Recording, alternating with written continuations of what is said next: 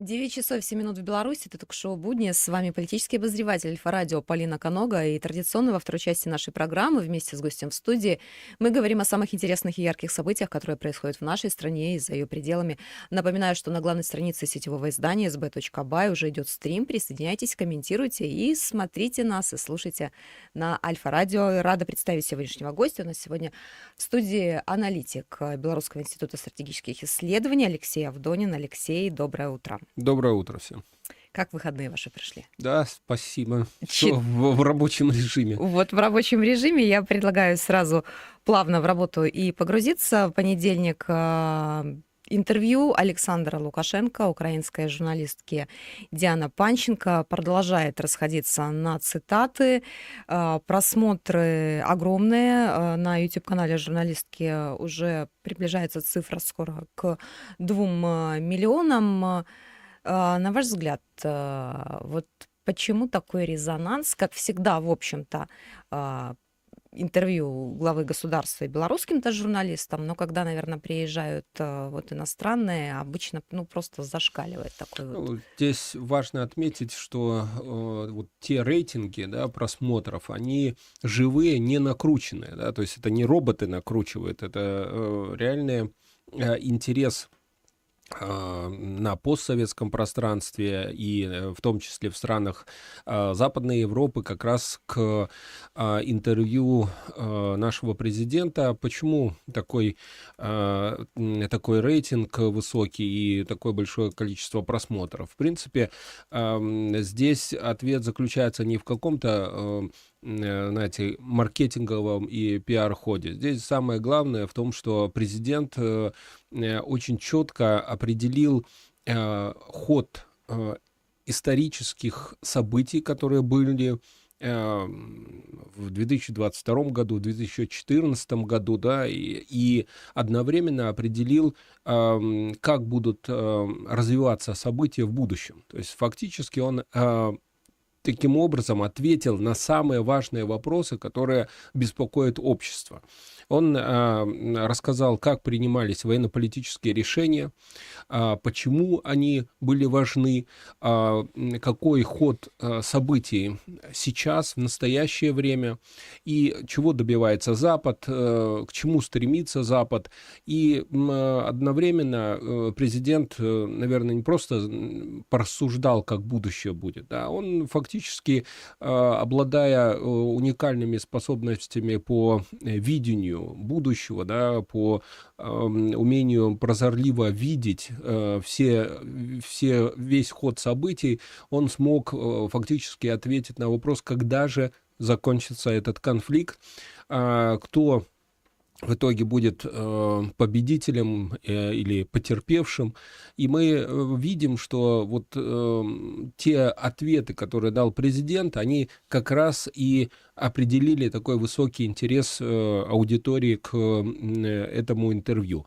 А, не будем повторяться, да, просто еще раз посоветуем всем нашим зрителям, слушателям еще раз посмотреть это интервью. Вы сами увидите, что а, на многие вопросы, которые вас сейчас а, волнуют, вы найдете ответы. И поверьте, э, вот будет не то, что интересно, да, вы тем самым для себя откроете совершенно иные грани понимания военно-политических событий, которые проходили раньше и будут развиваться в будущем.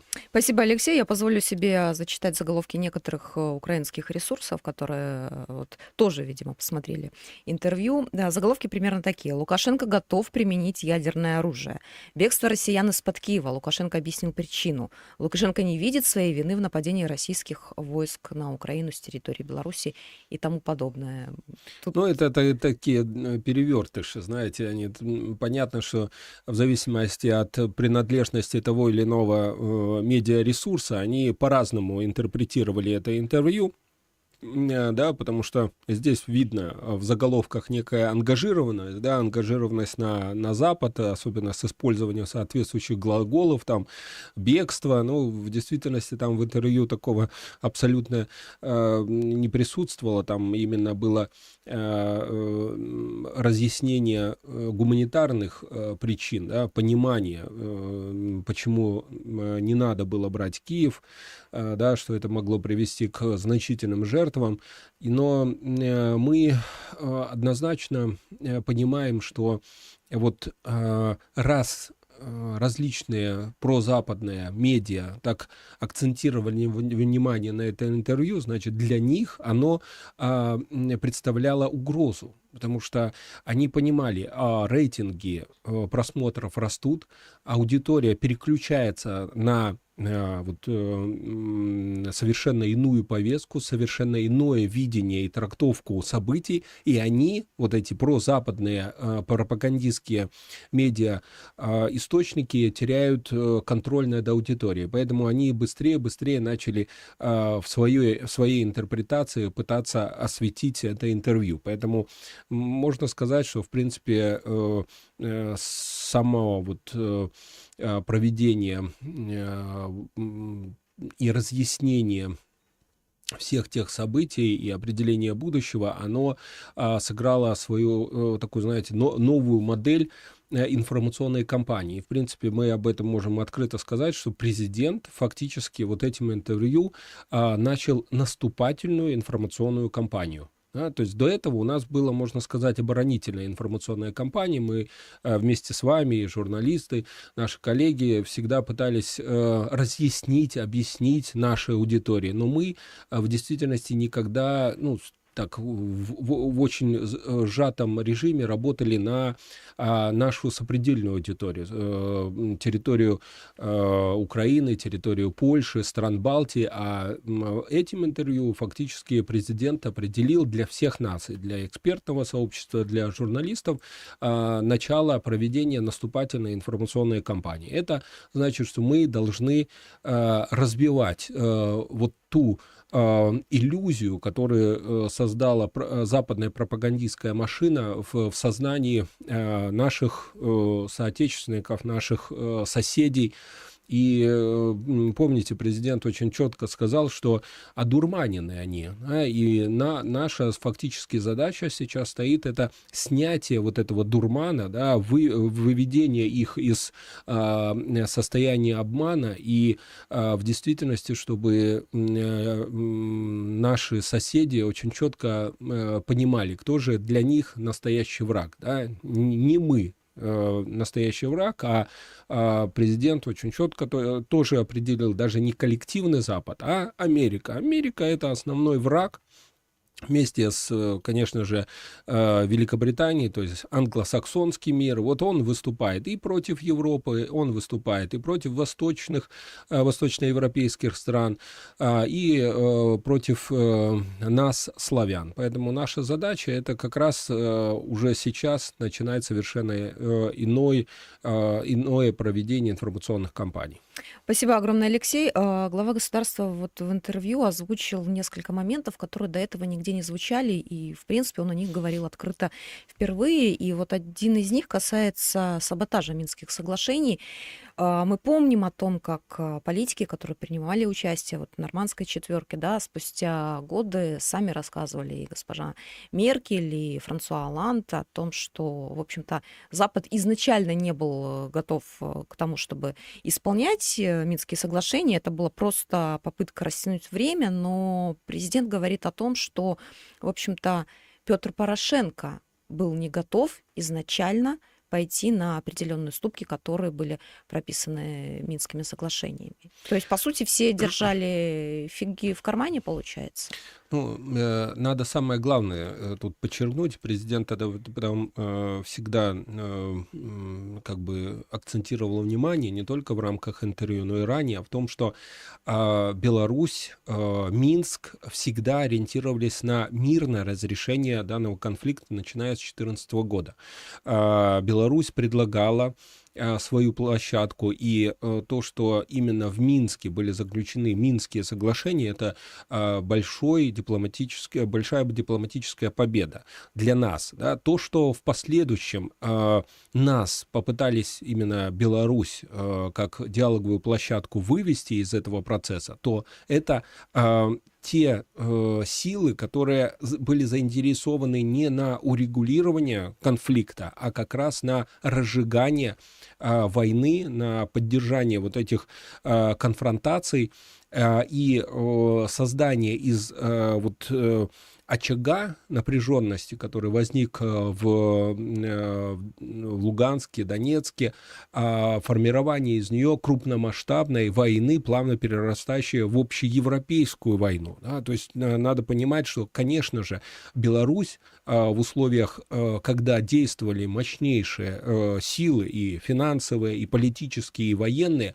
мы здесь выступали той площадкой, которая говорила мы хотим мира. Они говорят, нет, мы хотим войны. Ну, и понятно, что а, у них ресурсов хотело больше для того, чтобы а, надавить и на Европу, надавить на политических а, лидеров а, Европы, а, принудить их а, а, фактически отказаться от этих соглашений. И, естественно, плавно по подвести к тому, что никакого мира не надо, а надо война. Ну, президент очень четко в интервью определил, что любая война, любой конфликт конфликт все равно заканчивается э, за столом переговоров, как бы они этого не хотели. Мы видели э, на протяжении, наверное, вот э, мая, июня, июля, как э, американские основные э, военно-политические истеблишмент э, упирали на то, что ход истории, ход событий будет определяться на поле боя. Мы видим, как он определился. Контрнаступление провалилось.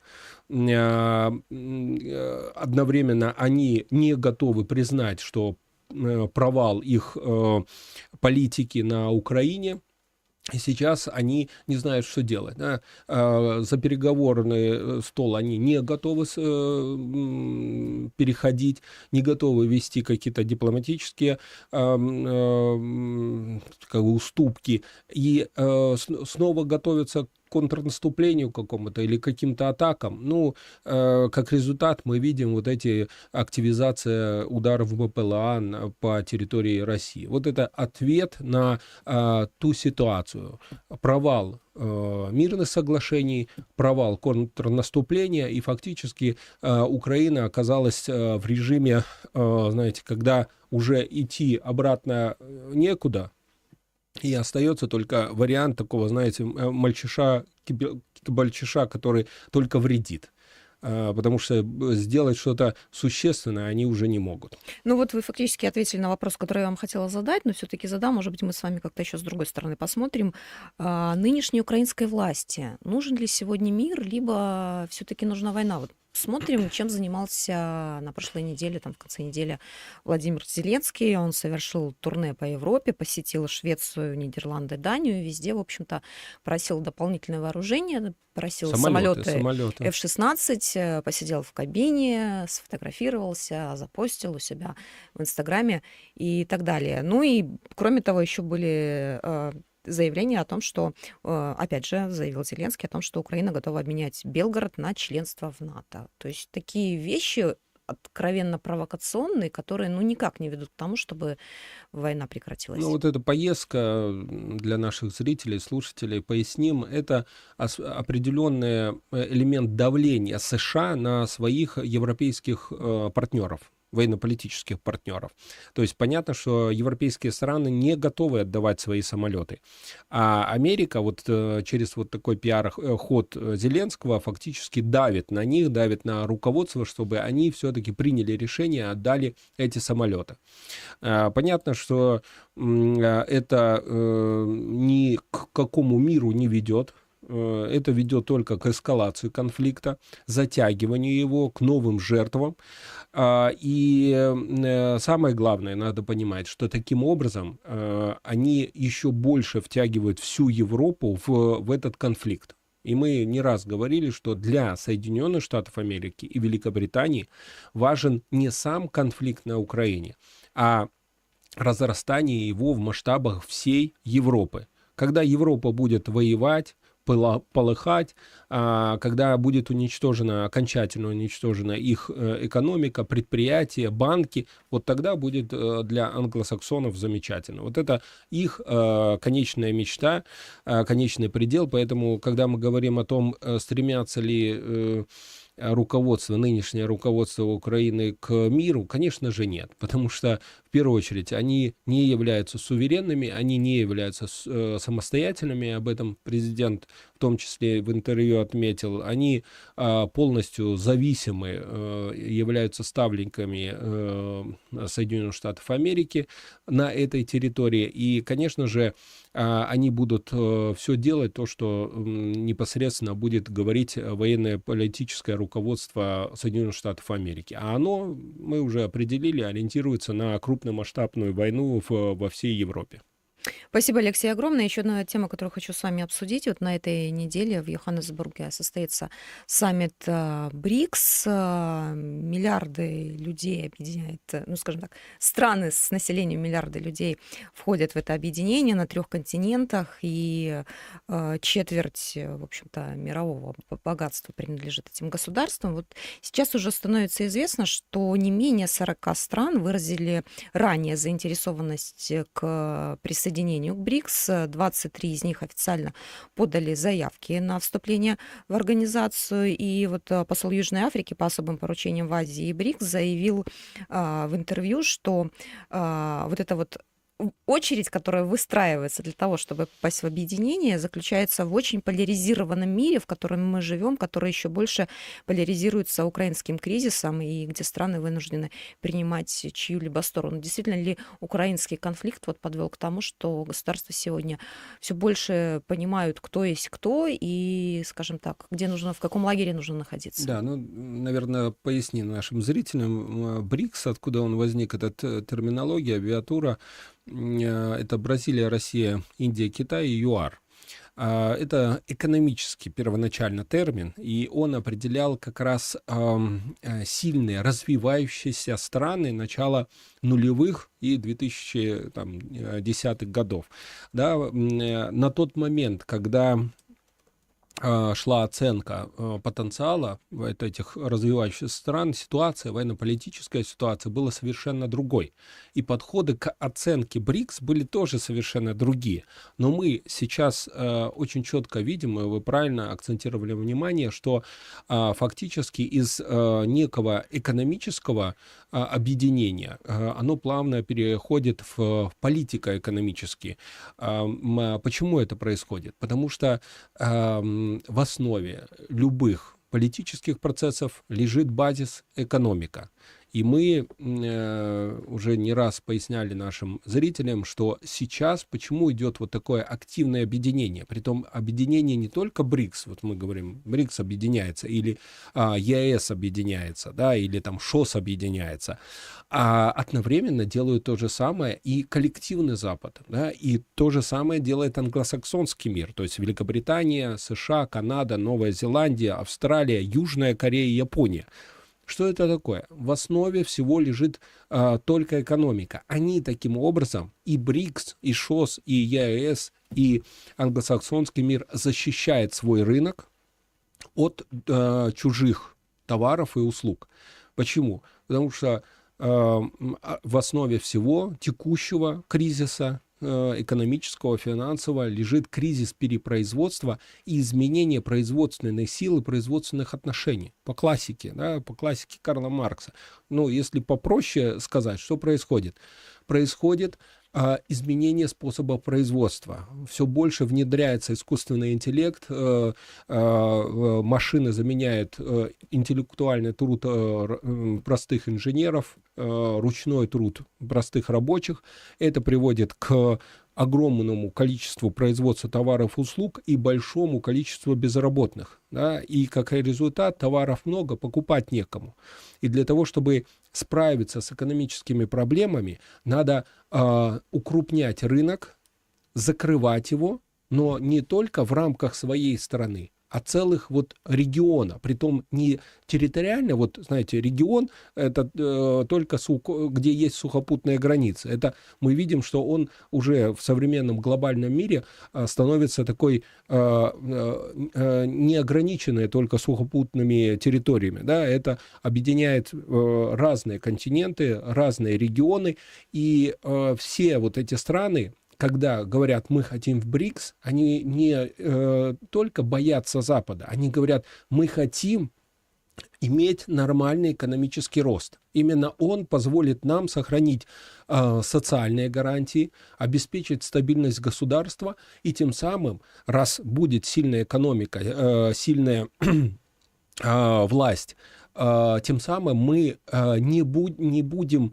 легкими жертвами для э, стран коллективного Запада, которые, используя современные вот, э, технологии бархатных революций, могут э, просто захватывать территории, захватывать страны там, в считанные моменты. Мы это видели и у нас, и на постсоветском пространстве, и на Ближнем Востоке, да, фактически на, на, на всей карте планеты Земля. Поэтому о чем можно сейчас говорить? О том, что Э, вот э, укрупнение э, таких союзов, как БРИКС, как ШОС, как ЕС, он дает самое главное. Это способность сохранять свой суверенитет и обеспечивать будущее для своих народов. И президент об этом, наш президент очень четко сказал, почему вот наша белорусская позиция по такому активному участию и в ШОС, и в ЕС, и в рамках союзного государства, и в рамках участия в БРИКС.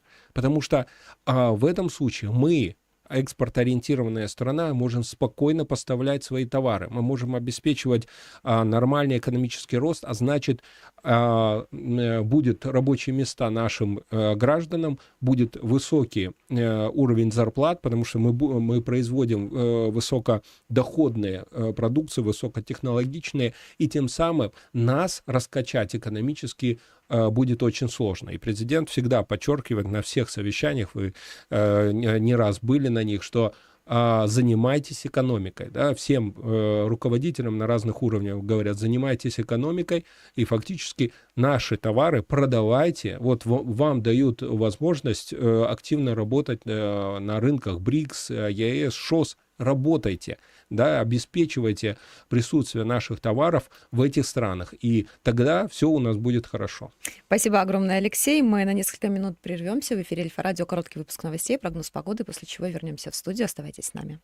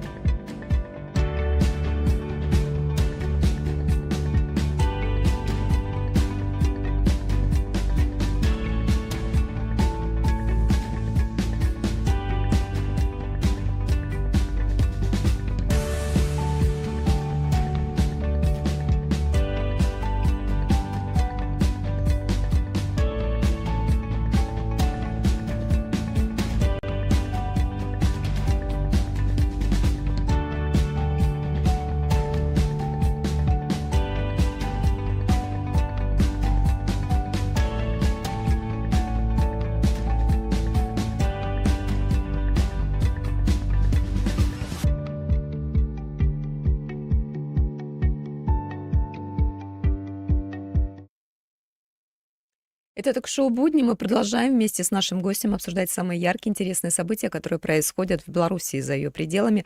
Напоминаю, что на главной странице сетевого издания sb.by идет стрим. Присоединяйтесь, комментируйте, задавайте вопросы. Смотрите нас и слушайте на Альфа-радио. В гостях у нас сегодня, напоминаю, Алексей Авдонин, и мы продолжаем. Алексей, в первой части нашей программы мы говорили о саммите БРИКС. Вот уже, чтобы закрыть э, эту тему, э, еще один момент, который хочу с вами обсудить. Вот э, заявили о том, что а, страны БРИКС могут выпустить единую цифровую валюту для государств группы и стать ее регулятором. Сообщается о том, что это выпустить э, ее может банк БРИКС. Проект, э, скажем так, не быстрый, примерно 5-10 лет, э, такой поэтапный, и, в общем-то, большую ставку делают на нее участники а, Союза. Это вот уже совсем уходим от доллара? Ну да, фактически, да, фактически это э, планы по выходу из э, долларового гетто, отказ от использования долларов э, в транзакциях своих, да, в оплатах за товары, за услуги. Поэтому э, понятно, что для того, чтобы строить некие экономические союзы, они должны быть основаны на неко, неком стоимостном эквиваленте. А после Второй мировой войны стоимостным эквивалентом сто, фактически использовалась доллар да, потом начал использоваться евро. Но э, мы э, однозначно видим, что э, вот э, доллар, его э, платежные системы SWIFT, MasterCard э, э, начали использоваться непосредственно для политического давления на суверенные страны. Э, мы видели, что про, происходило в отношении Беларуси, что происходило в отношении э, России. И, конечно же, в этих условиях все страны э, БРИКС понимают, что э, необходимо обеспечивать финансовый суверенитет. А, но э, обратите внимание, здесь же нету вот эм, стремления, к примеру, какой-то из стран БРИКС навязать свою валюту. А, да, фактически, э, чем такой механизм и такая интеграция будет лучше или хуже э, интеграции в рамках э, долларовой системы. Конечно же, э, необходимо нечто надгосударственное, э, не без привязки к какой-то национальной вою, э, валюте, к российскому рублю, к юаню, а создание некой цифры, некой, э, некого э, аналога, циф, э, эквивалента стоимости, но в этом случае сама вот эта цифровая валюта, она будет представлять ценность. Да? То есть это цифровое золото, иногда его называют, но оно позволит самое главное уйти от Э, текущих платежных систем, обеспечить э, мгновенные транзакции, э, не даст возможность э, западным э, ключевым банковским системам зарабатывать на транзакции, брать, брать свои э, проценты, блокировать э, платежи. Это э, обеспечит самое главное. Э, наши товары, услуги будут быстрее доходить до конечного покупателя в разных точках стран БРИКС, а, мы будем за это получать денежные средства, а, и э, тем самым эм, э, скорость экономики да, и темпы роста экономики будут ускоряться. Поэтому важный шаг. Понятно, что это не здесь и сейчас будет делаться, это около пяти лет на это планируется, но главное, что есть философия, есть четкое понимание, что создание независимого экономического э, интеграционного союза, да, объединения, возможно исключительно на базе э, совершенно иных э, эквивалентов стоимости, совершенно иных валют. Спасибо огромное, Алексей. Вот еще одна э, тема хочу э, с вами обсудить. Э, США, в общем-то, не скрывают, что Китай для них это главная угроза. Если не ошибаюсь, такая формулировка даже вот в их концепции национальной безопасности прописана. Ну, тут вот совершенно э, чудесное было интервью кандидата в президенты США Вивика Рамасвами, который сравнил Путина с Мао Цзэдуном, сказал, что Путин это новый Мао Цзэдун. И вот этот вот политик пообещал, что он приедет в Москву с визитом и вытащит Россию из военного альянса с Китаем. И дальше цитата.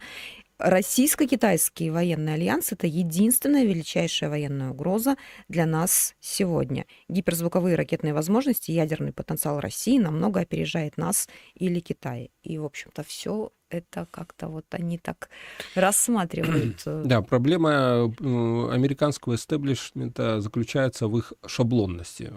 Помните, про это еще Джек Лондон говорил. Все, все замечательно у американцев, только шаблонность их всегда погубит. Так и здесь. Они ничего нового не придумывали. Вспомните 70-е годы, точно так же э, Америка э, оттягивала э, Китай от Советского Союза, от э, э, таких хороших э, добрососедских отношений. А, и как вытягивал? Через экономику. Да? То есть э, тогда американцы сказали, мы даем Китаю инвестиции, даем а, возможность продавать э, китайские да, там, товары, произведенные на совместное предприятие на нашем американском рынке, и таким образом они как бы перетянули Китай от Советского Союза. Дальше ход событий мы, в принципе, знаем из истории. Сейчас а, что они а, хотят сделать? Они, я имею в виду коллективный Запад, да, идеологи Запада очень долгое время были а, крайне уверены, что после 90-х годов, после фактически а, а, антисоветской, антисоциалистической революции, которая прошла в 90-х годах, буржуазной революции, да, с, э, произошел э, фактически захват э, России со стороны коллективного Запада корпоративными кругами, и они долгое время были уверены, что э, Россия будет идти по, э, по пути вот этой рыночной экономики, интеграции в их, э, в их сообщество, но интеграции не в качестве равноправного партнера, а в качестве, понятно, сырьевой базы. А, и эм, после, в первую очередь, выступления Путина на Мюнхенской конференции Э, помните, известная речь мюнхенская, они поняли, что что-то пошло не так. И потом они очень сильно начали готовиться к противостоянию с Россией после событий 2014 года. Они никак не ожидали, что Россия сделает такой э, э, оборот и э, будет проявлять свою э, независимость и суверенитет. А самые страшные для них, э, для коллективного Запада, э, стал период, когда Россия в 22 э, году начала СВО и таким образом э, показала всему миру, что э, западная гегемония, э, монополия на э, определение будущего всего человечества закончилась. Мало того, Россия не осталась в изоляции. В первую очередь у нее был главный союзник это кто? Республика Беларусь, да, пускай это не, не будет так э, одиозно звучать, но так именно и произошло. А э, под, в последующем мы увидели, что э, многие страны, Китай, страны БРИКС, Ближнего Востока, Африки, Латинской Америки а, очень четко поняли а, смысл всего этого противостояния. Ведь э, противостояние в Украине сейчас идет э, между а, даже не коллективным Востоком против коллективного Запада, да, а против идет между разными моделями Эм, будущего нашего человечества. Одна модель – это новый колониальный мир, где есть метрополии, и они живут замечательно, и есть все остальные. Все остальные э, погружаются в нищету, бедствие, э, э, плавное э, сокращение численности людей на нашей планете, да, регулируемая рождаемость, регулируемая численность, фактическое скатывание к концлагерям и к газовым камерам, да, о чем там мечтали фашистские Германии. А другая модель – это мирное, равное существование, поддержка слабых за счет э, сильных и э, э, формирование единого э, зоны благоденствия для всего человечества на всей планете Земля. Да, это совершенно иная модель. В этой модели уже нету места капиталистическому капиталу, который ориентируется на жесткую эксплуатацию всего остального мира. Что такое жесткая эксплуатация? Это когда э, работники получают 1 доллар, а 99 долларов присваиваются только одним процентом владельцев э, капитала. А, и сейчас идет как раз эта война на территории Украины. И поэтому, когда мы говорим, э, что Запад будет всеми правдами пытаться растянуть э, союз между Россией и Китаем, потому что они четко понимают, у Китая есть технологии, есть финансовые ресурсы, а, есть огромные людские ресурсы, а, у России есть э, природные ресурсы, есть эм, современнейшее вооружение, и вот этот союз, он фактически а, является той силой, которая не дает возможности э, вот этим политическим элитам, корпоративным элитам Запада установить свою власть на всей планете Земля над человечеством. А, ну, э, самое главное, что э, вот эти тезисы, которые они делают, это уже э, по постфактуму. Знаете, они признают тем самым свои ошибки. Первая ошибка — это то, что они Самая главная ошибка это то, что они на каком-то этапе уверовали в том, что их модель нового колониального мира им удастся удастся реализовать, и они в это сильно просто поверили, как в мечту и начали к ней стремиться. Но оказалось, что ну, сила действия всегда равна силе противодействия. И эта сила противодействия, мало того, ну, наверное, они плохо всегда учат историю, она а, почему-то а, имеет каскадный эффект. Помните, э, как только кто-то двигался в сторону Востока, почему-то эффект воздействия обратного э, имел настолько разрушающую силу для Европы, что доходили до Парижа, доходили до э, Берлина, и здесь видно, что уже весь коллективный Восток, весь коллективный Юг очень возмущен э, таким поведением. И э, все помнят э, колониальный период последних э, 400 лет истории, и, конечно же, никто не хочет э, его повторения а, на новом витке человеческого развития. Спасибо, Алексей. Ну, действительно, мы видим, что коллективные страны коллективного Запада теряют э, постепенно влияние в разных регионах. И видим, что происходит сегодня в Африке. Вот э, буквально минувшие выходные в столице Нигера прошел очередной митинг в поддержку новых властей. И были фотографии, и на первом плане российские флаги, символика ЧВК «Вагнер», фотография Евгения Пригожина. Ну и страна а, заявляет о полном разрыве отношений с Францией. То есть вот уже настолько, настолько устали Самое главное... Африка просыпается? Да, вы правильно отметили. Э, любые э, события вот такого плана, которые мы сейчас наблюдаем в Африке, они невозможны без э, формирования идей. Да? То есть идеи двигают народными массами. Да? А идея э, главная – освобождение от э, колониальной зависимости. Э, мы э, помним и знаем, что после Второй мировой войны было очень сильное э, народно-освободительное движение в разных регионах мира. Все стремились освободиться от колонии, но э, путем обмана, путем навязывания каких, каких-то контрактов, старые колонии, да, и Франция, и Великобритания пытались удержать свой контроль над основными природными ресурсами э, и в Африке, и в Латинской Америке. И сейчас э, мы видим, что эм, пришло глубочайшее осознание вот народных масс о том, что они не хотят жить э, по-старому, они не хотят быть колониями и рабами э, этих э, европейских западных корпораций. Они хотят сами определять, сами торговать э, своими э, возможностями э, по достойной цене. Э, и это, конечно, вызывает э, резкое возмущение э, в, во Франции, э, на Западе. Они говорят, нет-нет, это ж нечестно, это ж э, неправильно, давайте ведем в, против них войска. Но подавить народное э, восстание, когда оно уже да, оно уже заражено этой идеей народного освободительного движения, это уже невозможно. Воевать против народа нельзя. Можно воевать против какой-то политической группки, но против народа-то не воевать нельзя. Да, это э, во, введут они войска туда, начнется партизанское движение. Да?